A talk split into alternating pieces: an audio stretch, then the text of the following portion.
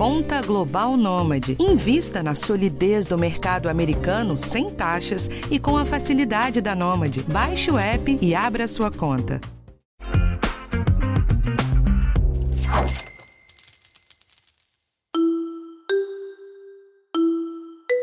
Olá! Se você sentiu que pegar dinheiro emprestado ficou mais difícil e mais caro nesses últimos tempos, não é coisa da sua cabeça. O Brasil está com a maior taxa básica de juros desde 2016. E na última reunião, o Comitê de Política Monetária do Banco Central manteve a Selic em 13,75% ao ano e indicou que pode demorar mais do que previa para essa taxa começar a baixar. E essa desconfiança com a economia impacta demais a nossa vida. Passamos por um cenário em que tudo contribuiu para que o crédito, que é esse dinheiro que a gente pega emprestado com os bancos e as financeiras, desse uma piorada no país. Então, é um sinal amarelo, quase vermelho até, para quem está pensando em financiar carro, imóvel ou pegar um empréstimo nos próximos meses. Nesse episódio, eu te conto o que está fazendo com que os juros fiquem altos e como se programar para pegar dinheiro emprestado em 2023. Eu sou Thais Matos e esse é o podcast de educação financeira do G1. Para explicar esse cenário de juros, eu chamei o economista Maurício Godoy. Oi, Maurício, seja bem-vindo ao nosso podcast. Olá, Thaís, muito obrigado pelo convite. É super prazer falar com todos vocês. Como a decisão do Copom de manter os juros nesse patamar elevado por mais tempo vai impactar a vida do brasileiro? Então, a gente já tem um, um cenário super complicado uh, pensando em mercado financeiro. Né? A gente teve aí, logo no começo do ano, cenário das americanas, né? depois um banco nos Estados Unidos quebrando, agora uhum. o Credit Suisse. Então, a gente já tem uma conjuntura de mercado financeiro super complexa é, em que a gente ainda tem que entender quais serão os desdobramentos. Né? Uhum. Então, isso já traz para a gente uma tendência de uma taxa de juros ou de manutenção ou de alta. Hoje está uhum. mais favorável para alta. Né? E se a Selic tivesse caído, né? não vamos falar da manutenção, vamos falar da uhum. se a Selic tivesse caído, uhum. a gente ia ter o, o mesmo acontecimento tá? Hum. A gente teria ali uma elevação de taxa de juros, né, por, uma, por uma questão de risco das próprias instituições financeiras, né, pela conjuntura macro, tá? Mas, ao mesmo tempo, a taxa de juros Selic, ela, ela força aí pelo menos mais 45 dias né, para a uhum. próxima reunião, os juros mais altos. Então, mesmo que a gente tenha é, um entendimento mais positivo do que está acontecendo com o mercado financeiro nacional e internacional, a gente vai manter as taxas de juros mais altas. Mas se a taxa básica de juros não aumentou, por que então que os bancos estão aumentando as taxas cobradas dos clientes? Mercado de crédito, ele trabalha com expectativa. Se pagar, se receber, se não tiver saques, né? Porque o banco, ele recebe o depósito no curto prazo e ele empresta por um prazo maior. Então, nunca você vai ter o, o prazo de pagamento igual ao prazo que o banco, né, que o cliente poderia fazer o saque. Então, o cenário que a gente tem hoje no Brasil é justamente esse, em que a gente deva ter aí uma piora do mercado de trabalho, uma piora na renda do trabalhador, uma tendência de não geração de empregos, e isso deva trazer para a gente mais saques do que depósito nos bancos. Aí, por exemplo, ah, a pessoa foi mandada embora, o que, que ela vai fazer? Ela vai começar a consumir aquele dinheiro que ela tem depositado nos bancos. Uhum. Tá? Mas só que nesse período em que o banco recebeu o dinheiro e o cliente não utilizou, ele já está emprestando no crédito. E o segundo ponto é que é, as expectativas que nós temos é piora de renda, né? o PIB que deva crescer 0 89, 0,90, né, um PIB um pouco mais frágil, então a gente deva ter uma desaceleração da economia. Isso associado a uma inflação mais alta, uhum. né, então né, fora da meta inflacionária, né, que a meta é 3,5, com 1,5, com 1,25 para cima, ou seja, a inflação sob controle, que seria o ideal para a gente, seria até 4,75, né? É, e hoje a gente já está falando de uma inflação na casa de 5,5%, né? então isso acaba corroendo a renda do trabalhador, a renda do brasileiro. Então, a, quando ele vai fazer um crédito, ele passa a ter um comprometimento da renda, né? a parcela que ele tem que pagar por mês em relação ao salário passa a ser maior do que antes. Então, isso traz um cenário de uma possibilidade de inadimplência maior. Então, como o banco trabalha sob expectativas de pagamento, ele eh, vai aumentar a taxa de juros, porque a expectativa do pagamento tá, de pagamento não está tão clara e tão evidente quanto nós tínhamos aí em períodos passados uh, recentes do Brasil. Então, corre o risco de faltar crédito no mercado? Faltar crédito, uh, a gente não, não deva faltar. Tá? Os bancos estão bem capitalizados. Uh, o grande problema é que a demanda de crédito é muito alta com um cenário pessimista. Então é a fórmula em que a gente tem, que a gente até brinca muito, né? O banco vai dar dinheiro para quem ele quer e não para quem está precisando. Então esse, né, esse termo vai faltar crédito para quem está precisando, tá? Uhum. Mas vai talvez sobrar crédito para quem não está precisando. Tá? É. É, então a gente tem, né, a gente sempre brinca muito com isso no Brasil, né? A gente fala, ah, os bancos dão dinheiro para quem não precisa. Né? que é justamente por uma questão de risco. Né? Então vai faltar é, para os mais pobres, né? Vai faltar para quem já está comprometido, para os mais pobres. Então, assim, para os mais pobres, eu acredito que Caixa Econômica Federal Banco do Brasil, que são os mais uh, uh, são os bancos com mais características sociais uhum. uh, em relação aos outros três grandes bancos, né? Eu acredito que eles vão desacelerar consideravelmente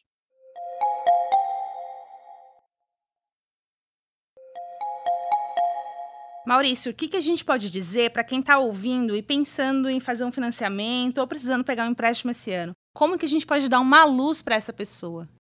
Acho que tem um ponto super importante, que é nós temos 85% da população brasileira está altamente endividada, que é o comprometimento da renda dele está superior a 30%. Aí dentro disso ainda, a gente olha o seguinte, o cliente que está devendo, que está com o nome sujo, é a hora dele fazer a renegociação. Ele vai conseguir uma boa negociação porque os bancos estão precisando recuperar esse crédito, é um bom momento. Segundo cliente, aquele cliente que está gastando mais do que deve e está precisando tomar crédito. Toma o crédito menos, né? menorzinho, né? toma uhum. menos crédito, reorganize a sua, as suas contas, planeja, né? Faça o planejamento das suas contas para saber o quanto que você está gastando a mais para que você não tenha, uh, que você não entre numa bola de neve. A terceira categoria do, de clientes são aqueles clientes que eles querem comprar. Então ele quer comprar um carro, ele quer comprar o celular, ele quer fazer uma viagem internacional, mas só que para tudo isso ele está usando as operações de crédito. Não é o momento correto. Pra, né, não é um dos melhores momentos, né? Porque é o comportamento do consumidor que manda mas não é o melhor momento de mercado de crédito para poder fazer crédito, uh, um novo crédito por uma questão de consumo. Agora é o momento da gente parar, reequilibrar todas as nossas contas, esperar essa turbulência de Americanas, Credit Suisse, Banco, eh, Banco dos Estados Unidos, crise na Europa por uma questão ali da França, sem contar o que a gente já tem lá na, da Ucrânia.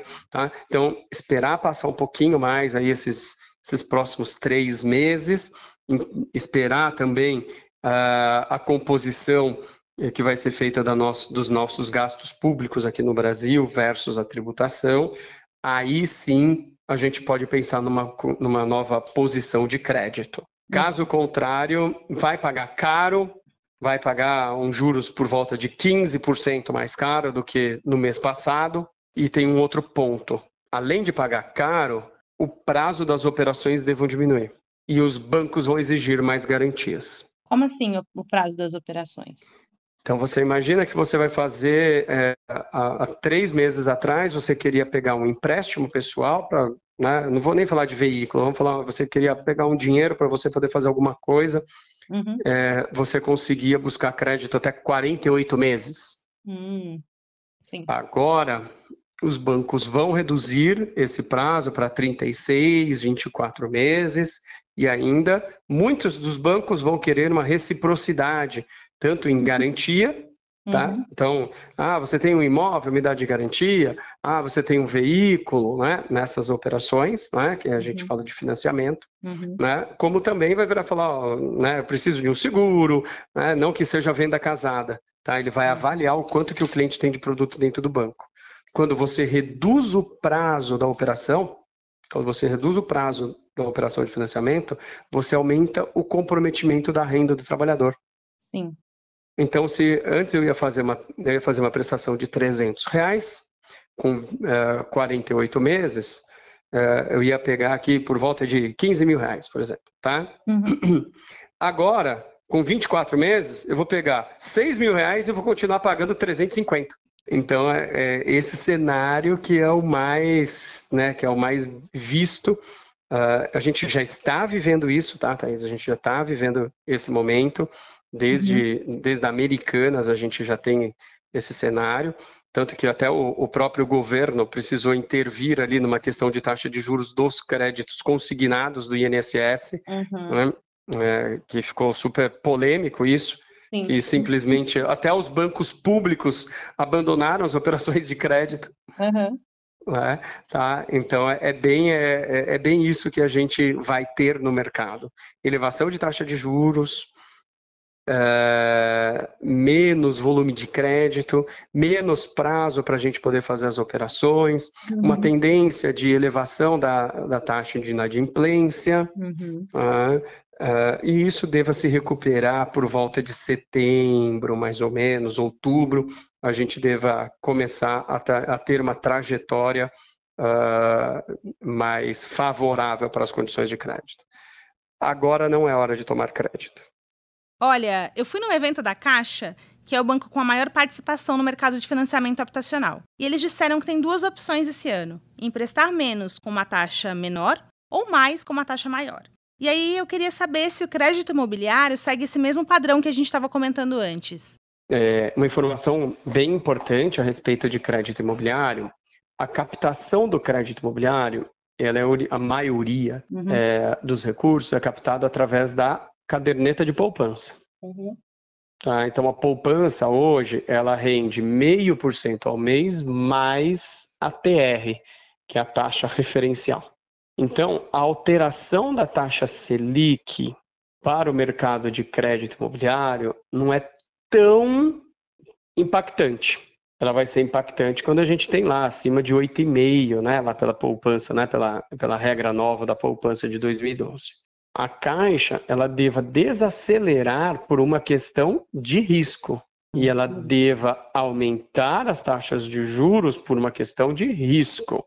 Então, assim, os juros do crédito imobiliário, ele está na casa de 10,6% para quem faz dentro do SFH, tá? que são as taxas reguladas. E para quem está fora do SFH, que é o imóvel acima de um milhão e meio de reais, está uhum. pagando 11,9%. E olha só que trajetória estranha, né? De dezembro para janeiro, a taxa de juros caiu 0,1 ponto percentual. Ela era 12, passou a 11,9, de 10,5 foi para é, para 10,4, tá? Então, assim, a taxa de juros do mercado imobiliário em si, ela deva permanecer nas casa, na casa dos 10%, tá? Daqui para frente, até a Selic bater por volta de 12% os bancos estão sendo mais criteriosos. Os bancos estão pedindo um pouco mais de entrada, né? É, e assim por diante.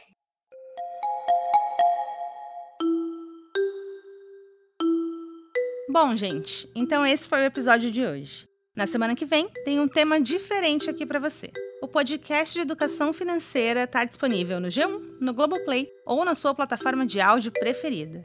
Não deixe de seguir o podcast no Spotify ou na Amazon, de assinar no Apple Podcasts, de se inscrever no Google Podcasts ou no Castbox, ou de favoritar na Deezer. Assim, você recebe uma notificação sempre que um novo episódio estiver disponível. E não deixe de avaliar o podcast na sua plataforma preferida. Eu sou Thais Matos e assino o roteiro desse episódio. A edição é do Gabriel de Campos. Um abraço e até a próxima.